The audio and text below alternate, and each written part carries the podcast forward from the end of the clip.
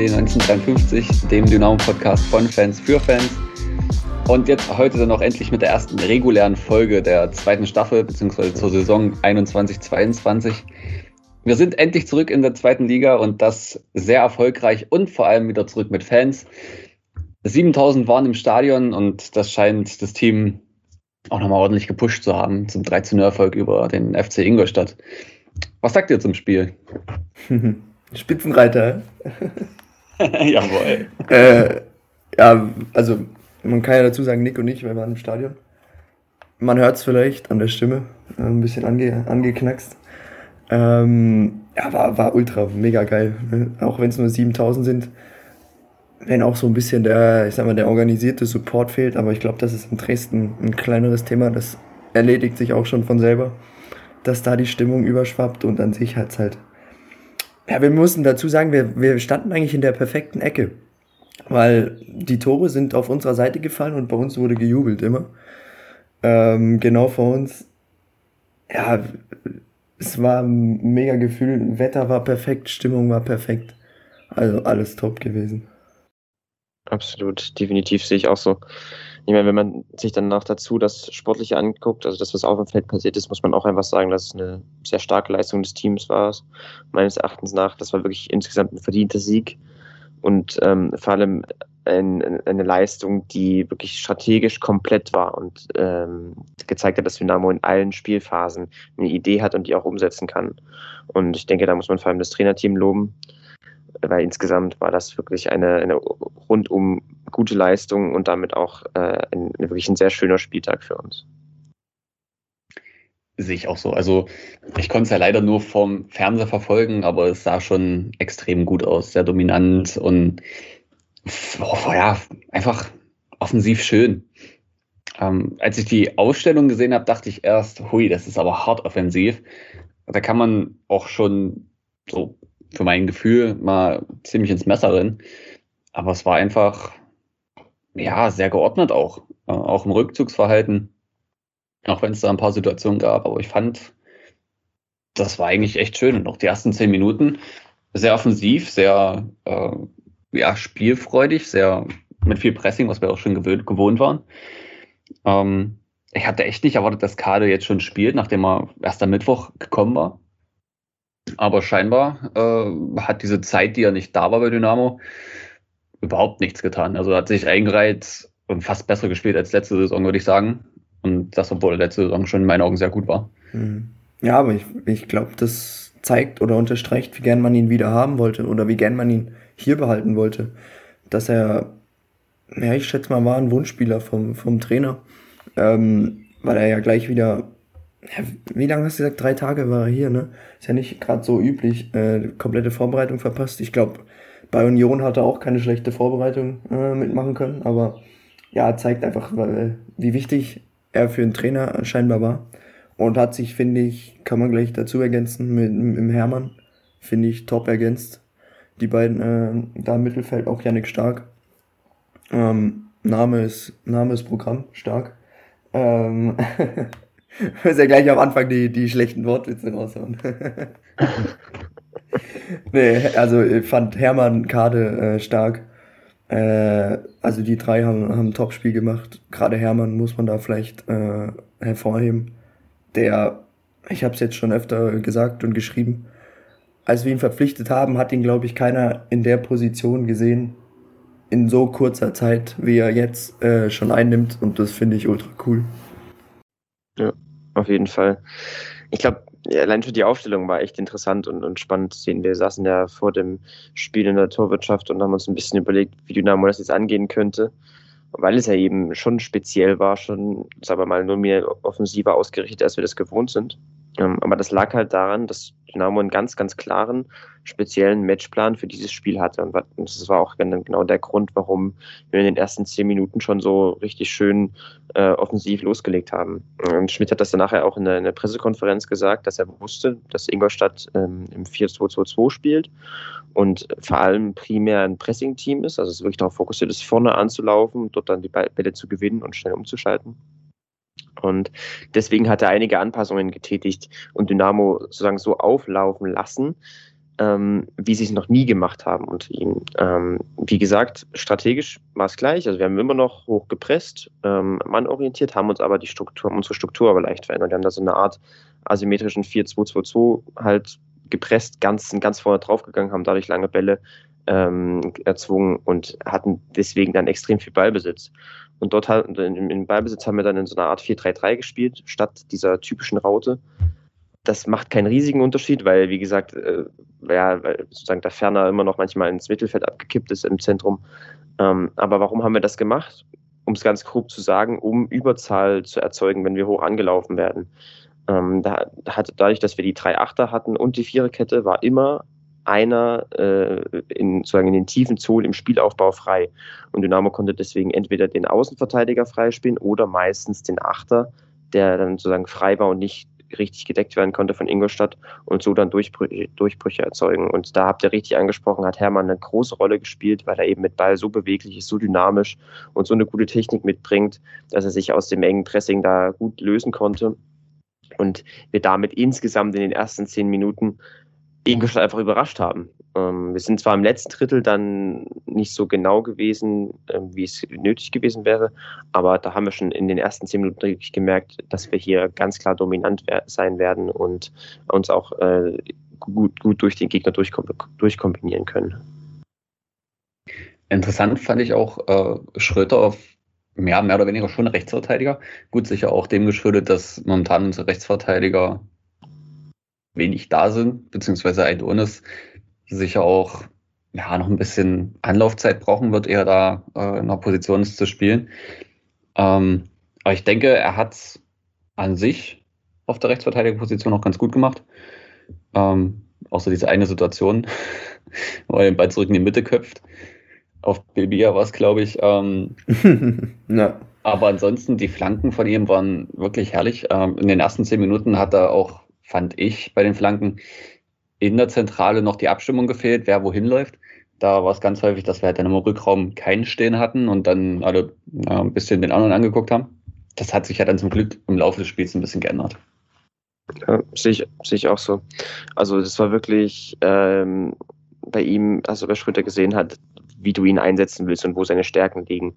Dass ähm, er grundsätzlich kein defensiver Typ ist, ist klar. Und dass du mit ihm in einem tiefen Block spielst, auch da den falschen Mann hast auf der Seite, ist auch klar. Aber dadurch, dass wir eben so ein hohes Pressing spielen und er, er dann gerade mit Ball wirklich die Breite geben kann und wirklich komplett zur Grundlinie durchgehen kann, von dort dann seine Flanken schlagen kann, seine Dynamik ausspielen kann, ähm, da passt das einfach, äh, passt, passt er gut in die Rolle rein und deswegen hat er das auch in dem Spiel so gut gemacht, fand ich. Ja, kann man vielleicht auch nochmal hervorheben, die Flanke zum 1 zu 0. Wie Im Stadion ist es jetzt, ähm, sah es aus wie eine normale Flanke, aber ich habe dann am Abend nochmal Sportschau geguckt. Äh, wie die da durchgeschnibbelt war zwischen die Spieler und dann exakt zwischen, äh, zwischen Verteidiger und Torwart, da wo sie rein muss, äh, schön gefährlich. Ähm, also wie er die da durch, durch, ja, wie zirkelt, also verrückt. War auch ein sehr schöner Laufweg von der Ferner, den Ball erst äh, an der Mittellinie rauslegt auf ähm, Schröder. Und dann eben diesen gesamten Weg, diese 30, 40 Meter macht und wirklich dort auftaucht, wo er auch zu stehen hat. Das kann er ja auch. Er ist auf jeden Fall ein Strafraumstürmer. Ähm, hat das sehr gut gemacht auch. Aber die Flanke war wirklich, auch mit dem Aufsetzer vom ersten Verteidiger, sodass der wirklich auch keine Chance hatte, irgendwie da noch ranzukrätschen. Das war eine echt starke, Ein also Gesamtaktion, aber auch ähm, in den Teilen waren das starke Einzelaktionen. Also halt wirklich ein Schmidt-typischer Konter, wo du siehst, okay, Dynamo will sofort umschalten, drei, vier Leute attackieren die Tiefe und dann hast du halt Schröter mit der Dynamik, die er mitbringt und mit seiner Flankenstärke und dann spielt er die perfekt zwischen die letzte Kette und den Torwart, wo es eigentlich wirklich die gefährlichste Zone liegt, weil niemand weiß, muss ich jetzt hingehen, steht jemand noch hinter mir etc. Und dann trifft dann noch ähm, der Ferner die richtige Entscheidung mit dem richtigen Laufweg und dann entsteht so ein Tor, was eben wirklich stark gemacht war. Hm. Ja, du hast aber auch gerade angesprochen, äh, hier mit der Ferner. Äh, beim 2 zu 0, er steht exakt da, wo er stehen muss. Ne? Also diesen Riecher zu haben als Mittelstürmer, immer dort zu stehen, wo der Ball hinkommen könnte, wo er, wo er abprallen könnte, äh, das finde ich manchmal schon faszinierend. Ich meine, äh, Vlachodimos, der hätte ja vielleicht schon in den Rückschraum spielen können. Ja, nee, er schießt, prallt ab und dann diesen strammen Volley-Schuss da in die Maschen. Aber auch ordentlich. Und bei dem Tor hat man aber auch gesehen, ich glaube, der Carsten was, der da das Video geteilt hat aus eurer Perspektive, ähm, dass sehr viele Ingolstädter im Strafraum waren und halt nur da ferner und hinten war, glaube ich, noch, äh, wer war da auf dem Platz? Ich glaube, Borello war da, glaube ich, auf dem Platz, genau. Und ein Pass wäre dann in der Situation wahrscheinlich schief gegangen. Einfach weil so viele Ingolstädter da waren. Deswegen war es richtig zu schießen, weil 100% hält der Torhüter den Ball nicht fest. Und da Ferner steht zum Glück dort richtig, wo er stehen muss und fackelt den Ball dann natürlich auch ordentlich ins Netz. Also ich bin froh, dass der Cardblock noch steht überhaupt. Ähm, so wie so eine Abrissbirne ging das ins Tor. Ähm, aber es ist auch schon eine Menge Glück, denn wenn der Torhüter den auf die Lange prallen lässt, steht da ein Ingolstädter. Und ich deswegen, das, ja. aber da ferner hat es halt einfach gerochen, wo der Ball hinkommen könnte. Ja, ja, das stimmt. Ich fand die Situation von, von Panna aber davor noch ein Stück äh, weit bemerkenswerter, weil es meines Erachtens nach die Szene schon zwei, dreimal vorher eh so genauso ähnlich gab. Ich meine, wir standen ja wirklich direkt davor, das konnte man wirklich gut beobachten. Ähm, Dynamo hat in der zweiten Hälfte ähm, hat halt gesehen, okay, Ingolstadt muss nach dem 1-0 höher stehen. Die müssen höher angreifen, weil sie müssen ja irgendwie mal in Ballbesitz kommen und irgendwie auch Tore machen. Und dann, dann war natürlich die sinnvolle Entscheidung, dann äh, Flachodimus zu bringen, weil er eben mit seinen tiefen Läufen eine extreme Gefahr ausstrahlen kann. Und genau das hat dann auch in Halbzeit 2 wieder gesehen, hat man das dann wieder gesehen. Also es war wirklich dann wieder eine sehr gute Entscheidung des Trainerteams, dass du sagst, ähm, okay, wir spielen wirklich wieder, versuchen ein bisschen mehr die Rauten, so eine rautenartige Struktur zu spielen und versuchen viel über Steil-Klatsch-Kombinationen dann Panna in die Tiefe zu schicken, weil das Ingolstadt schon über das ganze Spiel lang nicht gut verteidigt hat und dann beispielsweise auch bei dem Tor da überhaupt nicht hinterherkam. Ne, also wir hatten einige Male die Situation, wo ein Achter sich die Tiefe den Ball abholt, das war dann auf der rechten Seite am Anfang Hermann, ähm, spielt den Ball in Richtung da ferner, der lässt ihn entweder klatschen auf die andere Seite auf den Zehner beispielsweise oder schickt Flachotimos direkt gleich in die Tiefe. Und diese dynamischen Bewegungen hat Ingolstadt gar nicht verteidigt bekommen. Es gab es einige Male, wo dann kein Tor heraus entstanden ist, wo Panna die Flanke halt äh, dann gespielt hat, die nicht angekommen ist oder so. Aber in der Situation hat sich halt genau diese Entscheidung des Trainerteams gelohnt. Das war schön dynamisch gespielt, ähm, aber wie gesagt, halt auch ähm, schwach verteidigt. Insgesamt äh, war das aber einfach eine starke Aktion äh, von Dynamo. Mhm. Äh, aber du hast es gerade auch angesprochen, Panna, ne? Also dieser Wechsel und was, was er, er, war ja die ganze Zeit genau vor uns, hast du ja gerade eben auch schon gesagt. Also was, was der mit dem Ball machen kann und wie er mit dem Ball umgeht und diese Flanken schlägt und dann gleichzeitig noch seine, seine Physis, es ist, passt optisch nicht alles so äh, zusammenzunehmen, wie er spielt, aber was dann immer bei rauskommt, das ist so gut und äh, zur Halbzeit, das war dann so ein erfrischender Wechsel da auf der Seite. Ich habe mich erst gewundert, dass er auf rechts spielt, ähm, weil ja, hat er so noch nicht gemacht. Aber immer wieder, wie er da reingezogen ist, wie er zur Grundlinie gegangen ist und so, es war so gefährlich und Ingolstadt hat das nicht in den Griff bekommen. Und im 1 gegen 1, also ich weiß nicht, wie, wie oft er ins Dribbling gegangen ist und die Ingolstädter hatten keine Chance. Keine. Bei dem Tor bin ich aber der Meinung, dass da viel Glück dabei war auch. Ja, natürlich stimmt, macht das dann ja. gut, als der Ball ihm dann zufällt. Äh, holt er sich den natürlich auch mit seiner absolut überragenden Technik dann von hinter sich äh, vor sich. Aber als Ingolstadt-Fan, glaube ich, da rastest du komplett aus, wenn sowas dann durchkommt. Also, wenn ich mir jetzt das vorstelle, gegen Dynamo passiert das. Richtig, genau so eine richtige FIFA-Aktion. Es ist, also. Da fliegt der Controller gegen die Wand. da kannst du auch wirklich machen, was du willst. Ähm, du kommst nicht ran. Ja, du musst es halt vorher verteidigen, ne? Richtig. Du musst vorher den, du darfst die Ablage von da ferner nicht so spielen lassen. Ähm, und du darfst äh, Panna auch nicht in den Tieflauf machen lassen. Du musst ihn entweder halt vorher als, als Kette richtiger rausrücken, geschlossener rausrücken, oder du musst ihn als Außenverteidiger den, dich fallen lassen und ihn halt direkt näher verfolgen das danach ist halt einfach dann eine Verkettung und glückliche Umstände und dann ist es halt so.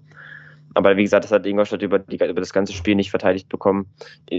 Das, das finde ich schon ein bisschen, sagen wir mal, komisch oder negativ bemerkenswert, weil das ist diese, diese Steig-Klatsch-Kombination Und diese Tiefenläufe, das ist nicht was, was Dynamo seit gestern macht oder was Dynamo sich nur für das Spiel ausgedacht hat, sondern dass sie das, das, das ist eigentlich der Plan im Ballbesitz bei, bei Unterschmidt. Und ähm, das spielen wir schon die ganze Zeit. Das Spiel haben wir schon in der dritten Liga gespielt und das ähm, haben wir auch in der Vorbereitung so gemacht. Und dass sie das dann nicht verteidigt bekommen in den Einzelsituationen, finde ich schon ein bisschen äh, schwierig. Hat, hat mich überrascht, ehrlich gesagt. Generell, gut, die haben den Pausen verloren im Sommer. Äh, aber ansonsten, ich fand, hat man ja auch schon letzte Woche im Podcast, die Mannschaft von Ingolstadt jetzt nicht so unbedingt spektakulär, auch was das Spielermaterial angeht. Dann hatten sie noch ein paar Verletzte, unter anderem den Kotzke, der ja ein guter Spieler ist. Ähm, ja, aber es war halt, der Trainer hatte vor dem Spiel und auch nach dem Spiel in der Pressekonferenz gesagt, ja, Mentalität und bla. Hat nicht viel Mentalität von denen gesehen. Ich weiß nicht, wie das aussieht, wenn Kutschke den den Kopfball reinmacht, der ja nur knapp drüber geht. Was übrigens sehr schlecht verteidigt war von Dynamo in der Situation. Ähm, aber viel kam da auch nicht an Gegenwehr. Gut, das kann auch den Temperaturen gestern geschuldet sein. Es war sehr warm. Wir hatten zwei Trinkpausen. Ähm, und zum Ende des Spiels hat man ja dann auch gemerkt, dass bei beiden die Luft raus ist. Aber das hatte für mich nicht viel mit Mentalität zu tun, was da jetzt passiert ist. Mhm, sah so komplett schwach aus. Also äh, Kutschke dann ausgewechselt, äh, ja auch. Ne? Also absolute Höchststrafe gewesen und also da war nichts, da war kein gegenseitiges Motivieren und also es kam mir vor, als hätte Dynamo, also erstens hätte Ingolstadt einen scheiß Tag gehabt, muss man so sagen, also irgendwie schlecht geschlafen, keine Ahnung. Und gleichzeitig waren sie in allen Belangen einfach nicht auf dem Level von Dynamo. Ähm, also da, da ging, ging irgendwie alles schief. Es, es war irgendwie wie eine Art Kopie vom 4-0 letzte Saison. Ähm, aber man muss dazu sagen, Ingolstadt hat heute einen absoluten Kracher verpflichtet. Ich weiß nicht, ob ihr es mitbekommen habt. Hm? Ähm, den Bujelab von, äh, von uh. Schalke. Also zwar nur ausgeliehen, aber finde ich ein Kracher-Transfer. Das ist nicht schlecht, ja. Das stimmt. Kommt für uns also zum richtigen Zeitpunkt, aber. Im Winter ist er dann wieder verletzt. Wünscht man natürlich keinem, aber. Ja, ja. Ich sag mal so, zu dem Ingolstadt-Thema nochmal. Ich, mich hat das auch negativ überrascht, deren Leistung. Ähm, nichtsdestotrotz musst du trotzdem sagen, dass Dynamo das natürlich auch sehr stark gemacht hat. Aber trotzdem, um dann nochmal den Gesamtblick drauf zu werfen, Dynamo startet mit einem guten Matchplan. Und der überrascht Ingolstadt und das ist auch, das ist, äh, das ist auch eigentlich überhaupt nicht schlimm für aus, aus, Ingolstädter Perspektive, sage ich mal, weil sowas passiert einfach mal, wenn du auf sowas nicht vorbereitet bist, dann das ist halt so und dann hast du halt zehn Minuten und dann musst du äh, und dann also zehn Minuten Probleme und dann und dann musst du halt ein bisschen schauen. Aber dass dann keine Reaktion kommt und sie immer wieder in diese, immer wieder dieselben Fehler machen und immer wieder äh, ihr, ihr Pressingplan nicht funktioniert, das würde ich dann schon, also das, das finde ich dann schon etwas schwierig, weil du als Trainer dann spätestens in der Halbzeit musst du da schon was verändern. Ich meine, die haben dann zwischendurch, haben sie sich etwas tiefer fallen lassen, haben ein bisschen Mittelfeldpressing gespielt, das war auch etwas stabiler, aber auch da hat, hatte Dynamo Ideen im Spiel mit Ball und ähm, die waren jetzt nicht extrem komplex oder, oder speziell, aber haben, die haben trotzdem funktioniert, weil Ingolstadt das einfach nicht, nicht gut verteidigt bekommen hat. Und wenn du dann halt als Team, was eigentlich auf Pressing ausgelegt ist, was einen Pressing-Fokus verfolgt und was eigentlich deren Stärke sein sollte, nicht mal das hinbekommst, abgesehen davon, dass sie im Ballbesitz eigentlich nur lange Bälle gespielt haben, ähm, wird es halt schwierig. Und dann, wenn du das noch kombinierst mit der, mit der Schwäche des Kaders, ja, also es war schon, hat mich echt negativ überrascht, muss ich, muss ich ehrlich sagen. Ja, ich finde auch noch dazu, die Wechsel fand ich extrem fragwürdig. Ähm, ich weiß nicht, in der 82. kam dann Antonic rein, also bringt er nochmal einen Innenverteidiger. Gut, da war das Ding eh durch, aber nimmt in der 70. nimmt der Stendera und Eckert Ayensa raus, die ja absolut die Unterschiedsspieler in dem Team sind. Ähm, ja, also, weiß nicht, da, es kam mir auch sehr komisch vor. Aber beschweren tue ich mich nicht. Ich meine, ich nehme die drei Punkte und die drei Tore, ne?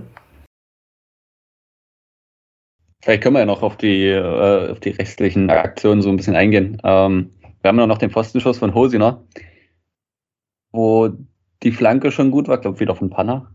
Äh, wieder so ein Dribbling und dann reingelegt.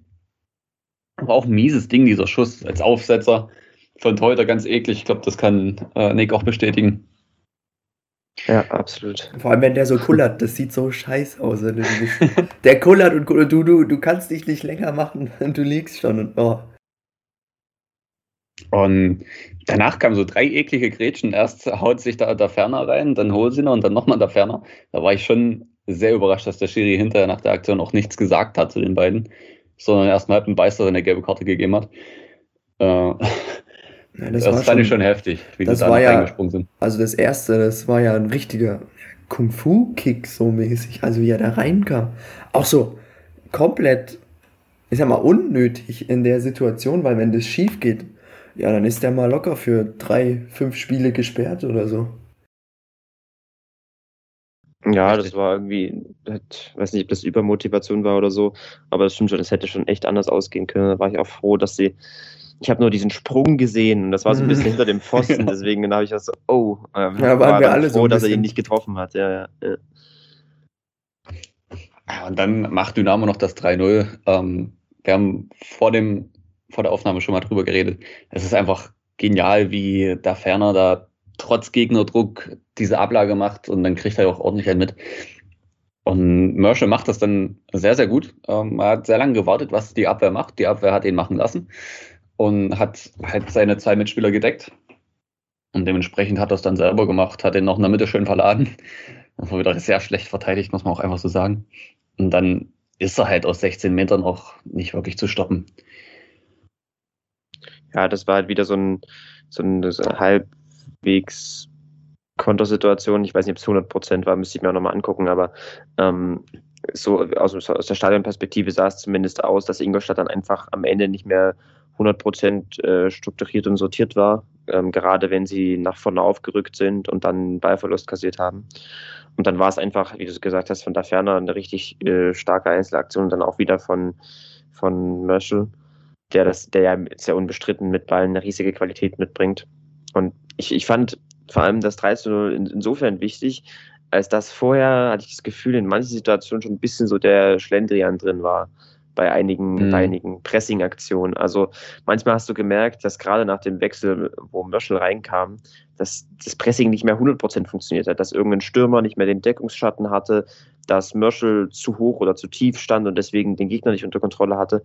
Und ich meine, das kann an der Hitze liegen, am Ergebnis. Das, wer weiß, das ist ja auch ein Stück weit normal, dass man das nicht über, über, das ganze Spiel durchziehen kann. Aber da war ich schon froh dann in der Situation, dass das eben dann wirklich auch das Spiel wirklich beendet hat vom Ergebnis her. Wenn, das, wenn wir dann das Tor nicht schießen, kann ich mir auch vorstellen, dass es dann nochmal deutlich knapper wird das ist vielleicht auch ein Thema des, des, des Pressing, ähm, was man, wenn man sich jetzt langfristig noch weiter verbessern will und ähm, was man dann definitiv im Kopf behalten muss, weil es eben so riskant ist. Und wenn du, du kannst über 90 Minuten oder sagen wir über 80 Minuten gutes Pressing machen, wenn du das in den letzten 10 Minuten nicht hinbekommst, weil du die Wege nicht mehr schaffst und dann drei, vier Aktionen hast, wo sich der, der Gegner durchspielen kann, kann es trotzdem gefährlich werden. Und da ähm, es gibt, es war, wie gesagt, muss man einfach aufpassen, dass man da nicht so, dass man da immer noch die Konzentration hochhält und immer noch versucht, die ganzen Wege zu gehen. Richtig, genau. Zum Ende wurde es ja dann auch äh, ruhig und klar, durch das Wetter verständlich. Ähm, Ingolstadt hat dann auch nichts mehr gezeigt und dementsprechend hat man dann sich auch relativ viel durchs Mittelfeld kombiniert. Was mich an dem ganzen Spiel wirklich gefreut hat, ist, was wir letztes Jahr auch nicht, nicht oft gesehen haben, obwohl das Spielermaterial sehr ähnlich und äh, von den Fähigkeiten sehr gleich war. Ähm, wir haben durch die Mitte aufgebaut, häufig. Und dann halt auch mal nach vorne. Und nicht die erste Bewegung nach hinten, sondern wenn man eben den Platz hatte nach vorne, ist man auch noch nach vorne aufgedreht. Oder selbst wenn nicht, hat man den nächsten Mitspieler gesehen, der im Zweifel nach vorne aufdrehen konnte. Und das wirklich fand ich sehr positiv. Auch die Wege, die Kade gegangen ist, Borello, der immer mal in Dribblings gegangen ist, war schon sehr ansprechend. Ja, absolut. Du hast halt wirklich diese Vertikalität von Schmidt drin, die, die Progressivität. Du weißt ganz genau, was er will und dass er, dass er will, dass wir wirklich in den Block reinspielen, dass wir versuchen, möglichst viele Tiefenläufe anzuspielen. Und das hat schon, das hat mir sehr gefallen. Und wie gesagt, der Matchplan für das Spiel mit Ball war wirklich gut. Also, dass der, da war immer wieder ein Mann da, der, der also wo wir Überzahl hatten, war immer jemand da, der aufdrehen konnte, immer jemand, der in die Tiefe gegangen ist in der zweiten Hälfte mit Panna. Das war wirklich, hat mir taktisch sehr, sehr gut gefallen. Und dazu kommt, und du hast ja gerade gesagt, dass ähm, am Ende etwas, es am Ende etwas ruhiger geworden ist, dass Dynamo auch dann die nötige Geduld hatte, dass wir halt nicht in den letzten zehn Minuten noch hundertmal versucht haben, in die Tiefe zu spielen, sondern auch einfach mal äh, hinten kurz zwei, drei Minuten zirkulier den Ball zirkulieren haben lassen, wirklich Ruhe reingebracht haben, Kontrolle weil du einfach dann bei so einem Ergebnis kurz vor Ende musst du nicht mehr dieses Risiko eingehen, sondern du kannst dann auch einfach mal kurz den Gegner laufen lassen, äh, versuchen das Spiel zu kontrollieren und damit das Spiel einfach so insgesamt kontrolliert ausklingen lassen. Das hat mir gefallen. Das, hat, das habe ich letztes Jahr eher weniger gesehen, eher seltener, dass Dynamo da die, diese, diese Abgezocktheit drin hatte. Einen Kritikpunkt habe ich aber am Spiel noch. Und oh. zwar, dass wir, ja genau, und das wird jetzt alles verändern. Äh, Steigen Nein. Nein. nee, ähm, dass wir so zeitig unsere Wechsel aufbrauchen. Denn man hat so zur 82. hatte Chris Löwe Probleme, da hat er sein Bein gedehnt. Und da hatten wir aber schon gefühlt seit zehn Minuten den letzten Wechsel gebracht. Das ist was, was mir nicht ganz so gefällt unter Schmidt, weil ich mir immer denke, einen Wechsel sollte man sich so bis zur 85. oder 83. keine Ahnung aufheben, falls wirklich bei irgendjemandem was ist. Und hätte jetzt Chris Löwe nicht weiterspielen können, wäre da halt ein Loch gewesen. Ähm, ich weiß nicht, wie ihr das seht. An sich ist es gut, dass er zeitig wechselt und viel wechselt, denn gerade mit der Breite des Kaders haben wir ja einen extremen Vorteil gegenüber Ingolstadt auch gehabt. Die Spieler haben sich auch perfekt eingefügt. Ja, also ist mir jetzt, also ich muss sagen, ist mir jetzt nicht so aufgefallen, aber ich habe mir gerade nochmal angeguckt.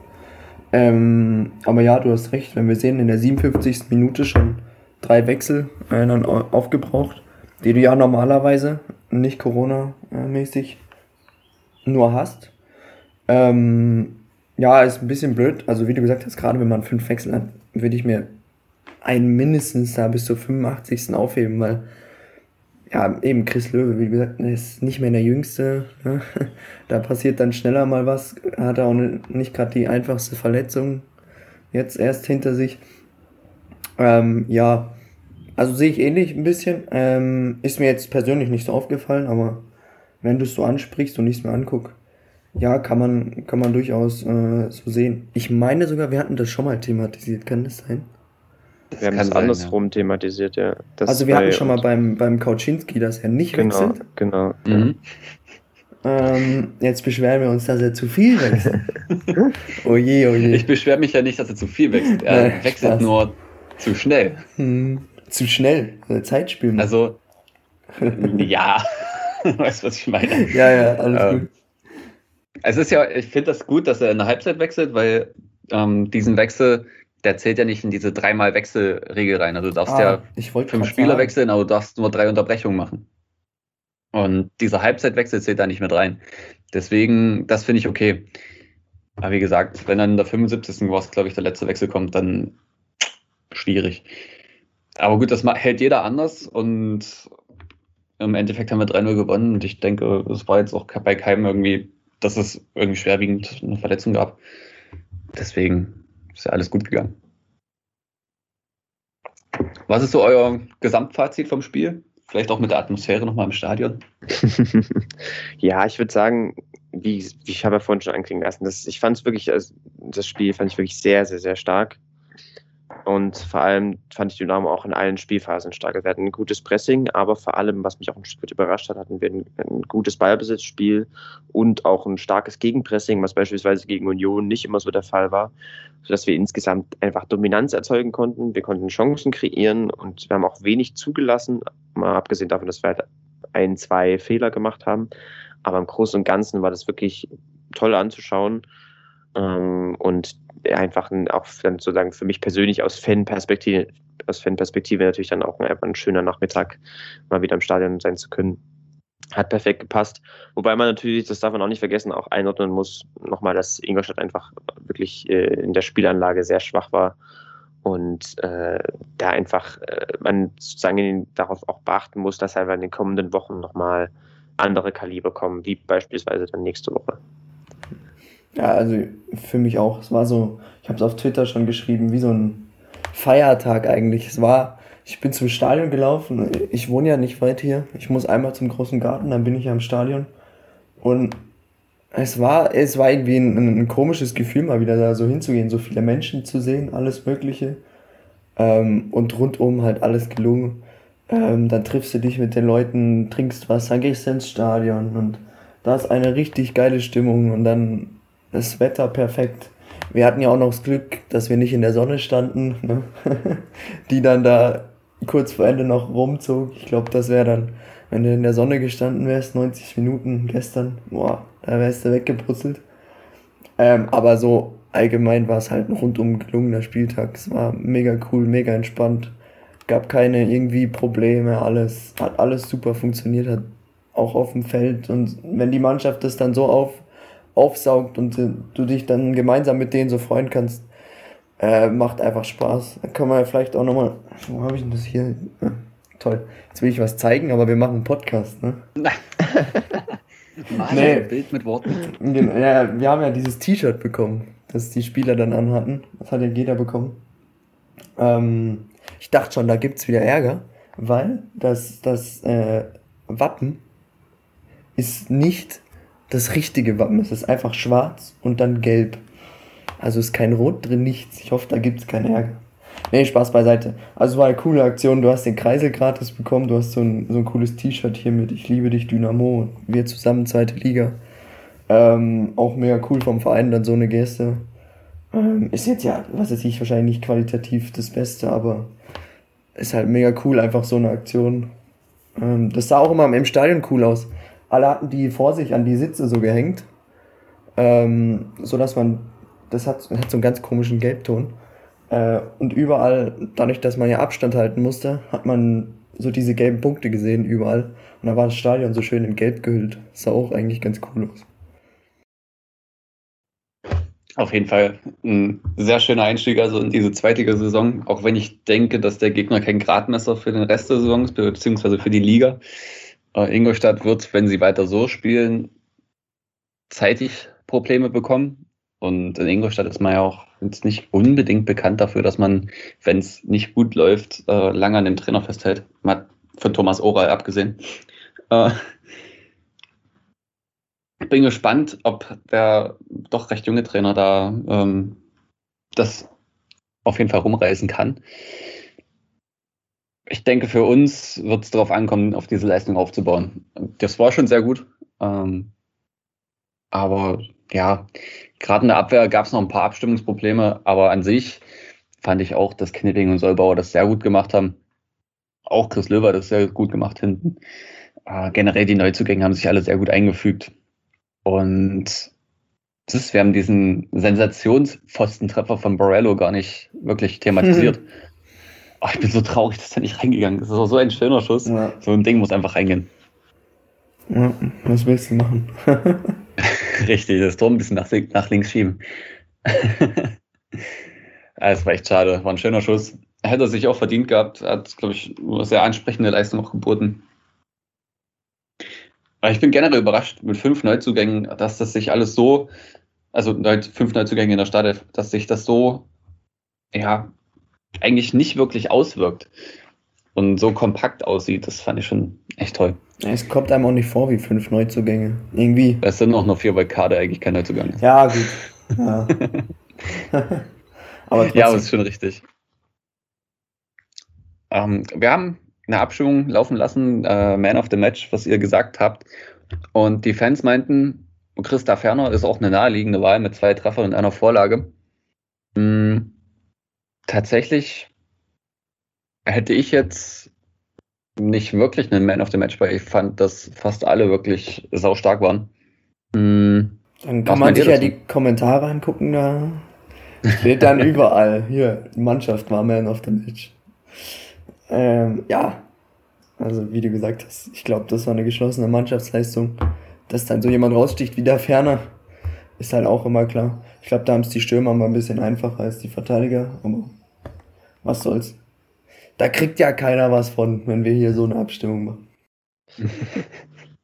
Noch ich würde aber auch sagen, dass es wirklich eigentlich keine Leistung war, gab, also was die Einzelspieler angeht, wo ich sage, die ist mir irgendwie negativ aufgefallen. Eher im Gegenteil. Also hat Sollbauer gefallen, beispielsweise, der mit einer extremen Ruhe da hinten agiert hat. Oh ja. Dann hast du halt Hermann gehabt, haben wir vorhin schon angesprochen, der seine Stärken gut ausspielen konnte. Kade war auch sehr beweglich heute, äh, nicht heute, mhm. ähm, Samstag. Das äh, hat mir auch gefallen. Da ferner sowieso, also ja, ich glaube, dass man vielleicht wirklich den Trainer herausheben kann oder vielleicht auch das Trainerteam, ähm, weil der Matchplan halt so gut war. Aber ja, insgesamt geht es ja auch darum, wie das die Mannschaft umsetzt. Und da kann man, finde ich, geht es keinen so krass herausheben. Das war einfach rundum eine starke Leistung. Das ist ein sehr schönes Fazit zum Spiel. Nach dem Spiel habe ich dann irgendwann mal auf Twitter geguckt und habe gesehen, dass doch sich einiges auch getan hat, was so den Twitter-Account von Dynamo angeht. Denn plötzlich gibt es ähm, Bilder, sage ich jetzt mal, das sind Bilder letztendlich, äh, Grafiken für Tore mit den Spielern, die die Tore geschossen haben. Ich bin tatsächlich von diesen Torbildern nicht wirklich ein Freund, aber es ist ja schon mal ein Schritt in die richtige Richtung, wenn man so sieht, was sonst so vom Verein äh, gepostet wird, beziehungsweise von der Social Media Abteilung. Halt, entweder sind Videos oder sind äh, ja, normale Meldungen gewesen, Pressemeldungen. Ja, immer so ein bisschen emotionslos. Richtig. Aber jetzt so mit diesen, mit diesen Grafiken, das fand ich jetzt nicht schlecht. Und ich hoffe, da kommt noch mehr. Ja, da kannst du ja auch, ähm, wir haben ja am Abend noch dieses, ähm, diese Grafik von der Tabelle. War noch, ne? Ähm, und da siehst du ja gleich die Resonanz, also das ging ja durch die Decke. Mit dem Stop the Count, die Tabelle, Abbruch jetzt hier, Spitzenreiter. Ähm, die Likes zahlen zurück, sag ich mal.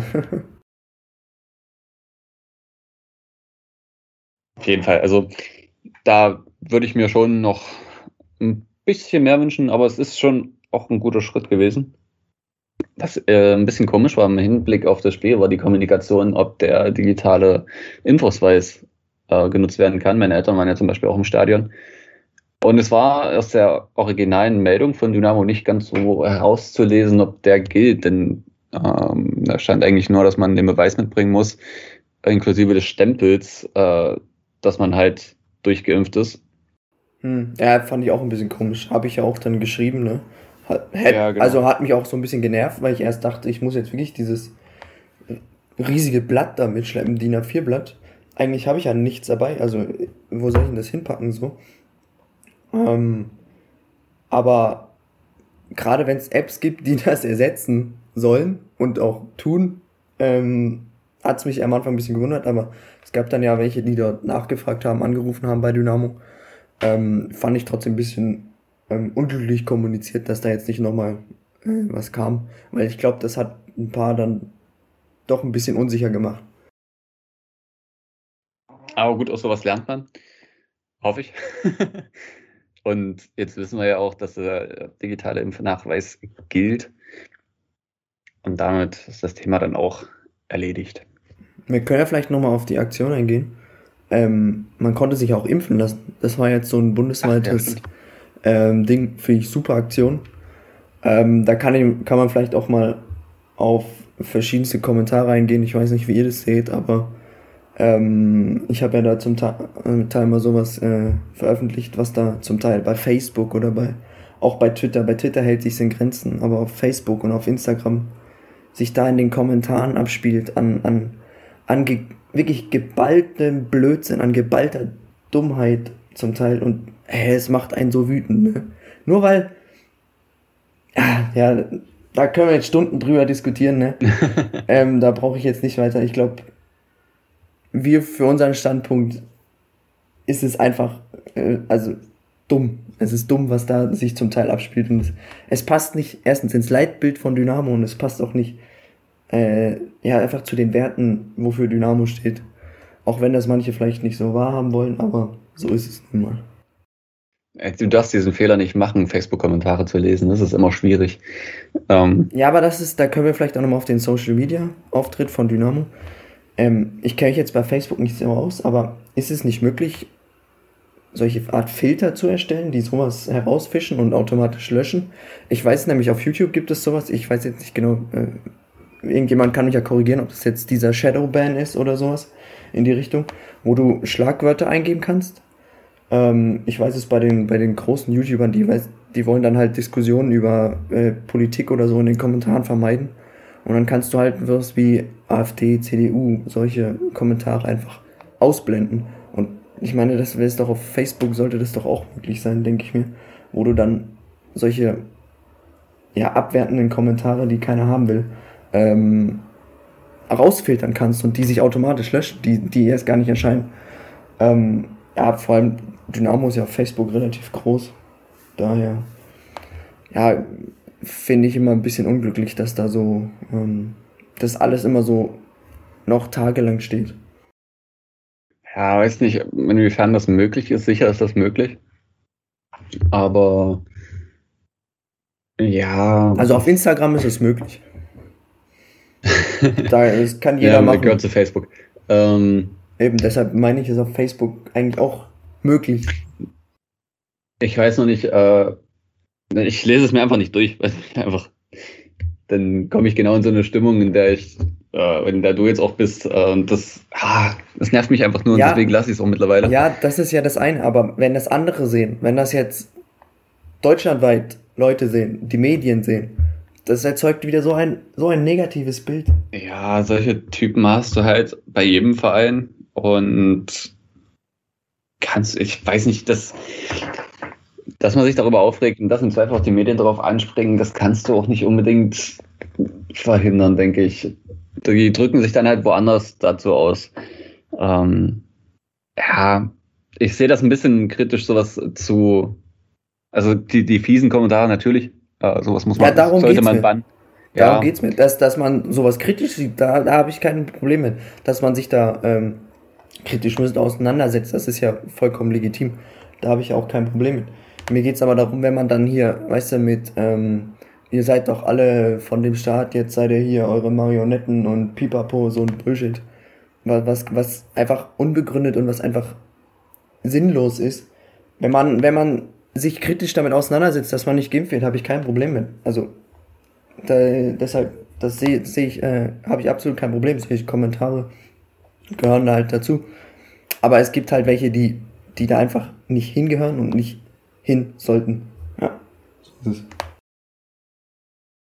Auf jeden Fall. Wir können es ja so zusammenfassen, dass es erstmal eine, eine, eine coole Situation ist, nicht Situation, eine coole Aktion ist vom Verein, dass das äh, definitiv äh, die Impfkampagne äh, unterstützt und das ist, denke ich, positiv zu bemerken.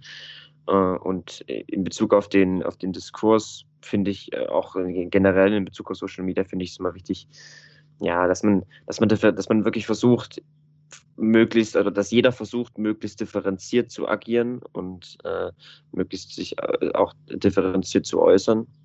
Und dabei auf der einen Seite beachtet, dass halt normaler Diskurs über verschiedene Themen extrem wichtig ist und den, den, den sollte man auch fördern. Und dass da auch verschiedene Meinungen akzeptiert werden, ist auch extrem wichtig und denke ich auch unstrittig. Auf der anderen Seite natürlich aber auch oft, dass man auch aufpassen muss, dass es eben nicht ausartet, dass es nicht in, nicht, äh, in Richtung Beleidigung, Straftaten etc. geht.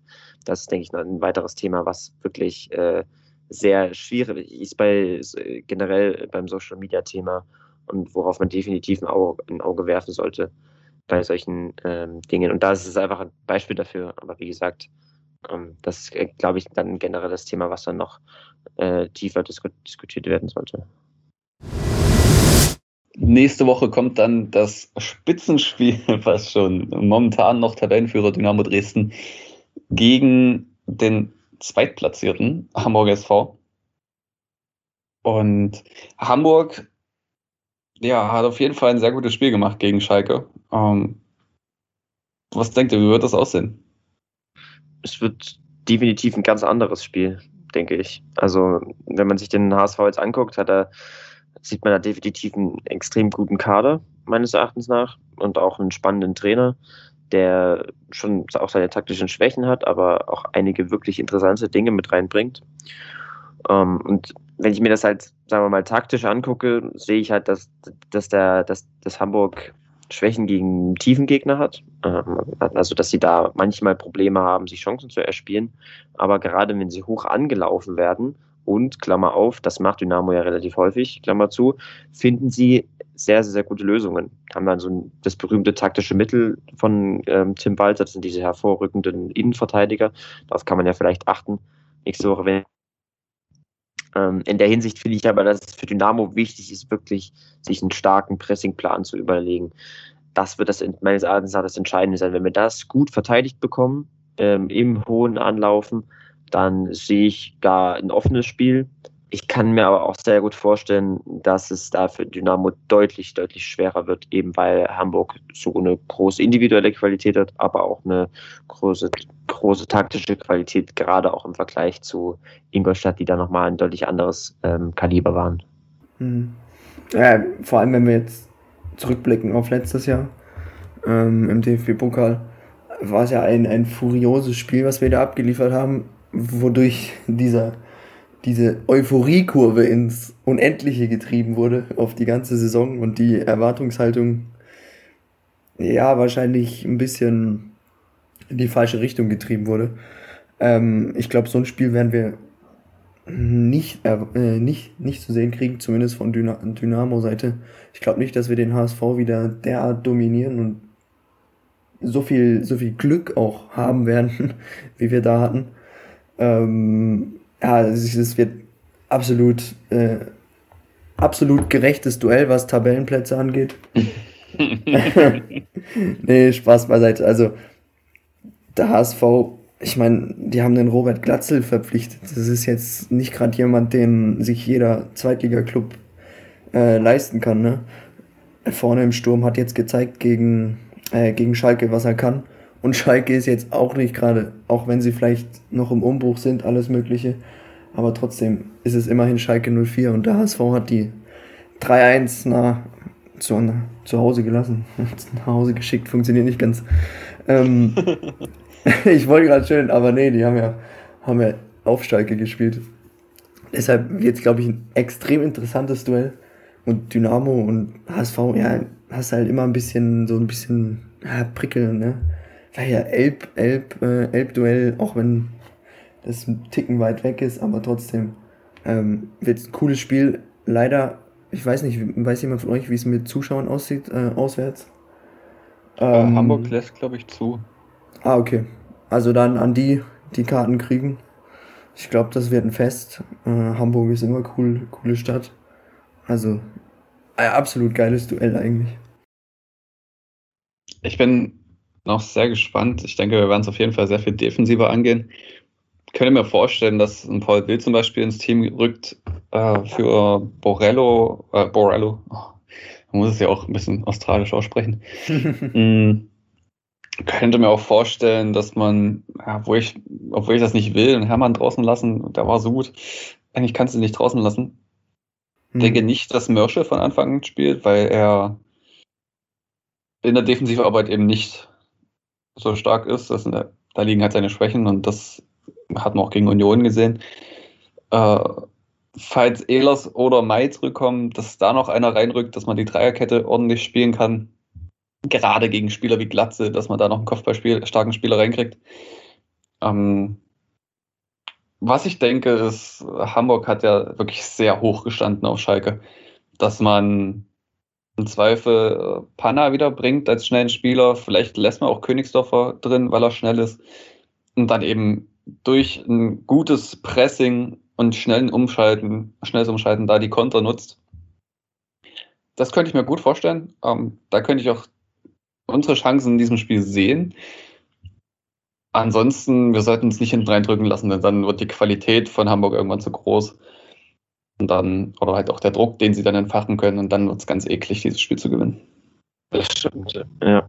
Ich bin, also es wird wirklich schwierig, weil du, du musst aufpassen, dass du nicht zu hoch stehst, weil das Hamburg halt ausnutzen kann. Aber du musst auch aufpassen, dass, dass, dass du nicht zu tief stehst und dich so dominieren lässt. Du musst wirklich versuchen, trotzdem, du musst versuchen, gut zu verteidigen, aber trotzdem aktiv zu sein und immer wieder, du hast richtig gesagt, die Konter zu nutzen. Da glaube ich, sehe ich, sehe ich auch eine große Chance. Bin äh, wirklich gespannt. Also ich kann es noch, noch sehr schwer einschätzen, aber auch einfach, weil ich auch Hamburg jetzt noch nicht so oft gesehen habe unter Tim Walter. Wer Interesse hat, kann ja mal den, äh, den, den in der kommenden Woche nach dem HSV Klönstuf Podcast ähm, suchen. Da wurden wir eingeladen, äh, um ein bisschen so die Vorschau für, die, für das Spiel zu machen.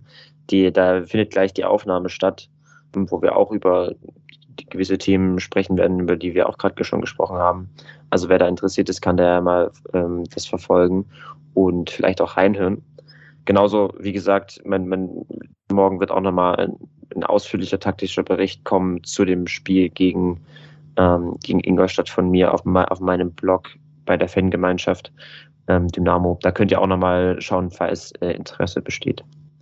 Nur mal ein kurzer Einwurf noch. Ich glaube, Borello spricht man italienisch aus, weil sein Vater ist doch Italiener. Borello. Ja, eben. Das ich würde auch eher nicht rollen. Ich es, bin schlecht im R-Rollen. Es würde eigentlich passen, so vom Namen her. Von der Phonetik. Ähm, ja, Nick, erzähl den äh, vom HSV nicht zu viel über unsere Taktik. Denn mache ich. wie, wie der Alex Schmidt in der Pressekonferenz gesagt hat, er will den Gegner ja auch nicht zu viel Einblicke geben, was sie jetzt spielen, welches System sie spielen. Äh, das war auch schön vor dem Spiel, hat er ein Interview gegeben, dann haben sie ihn zur Aufstellung gefragt und dann gesagt, ja, wir haben jetzt hier eine Viererkette hingemacht, stimmt das? Und er so, hm, ja, ihr habt da jetzt eine Viererkette, hm, ähm, ich, will, ich werde nichts gegen euch, ich werde dazu jetzt auch nichts sagen, wir wollen dir nicht den Einblick geben. Äh, also letztendlich war dieses Interview vor dem Spiel komplett ähm, sinnlos, weil äh, Alex Schmidt gesagt hat, ich sage euch nichts. ja, aber so aber, ist er. Das ist ja, so ist er. Das ist auch, ich finde das auch gut so, tatsächlich. Ja. Ähm, wisst ihr, ob noch Stimmen zum Spiel kommen? Das habe ich auch gerade gelesen. Eine gute Frage.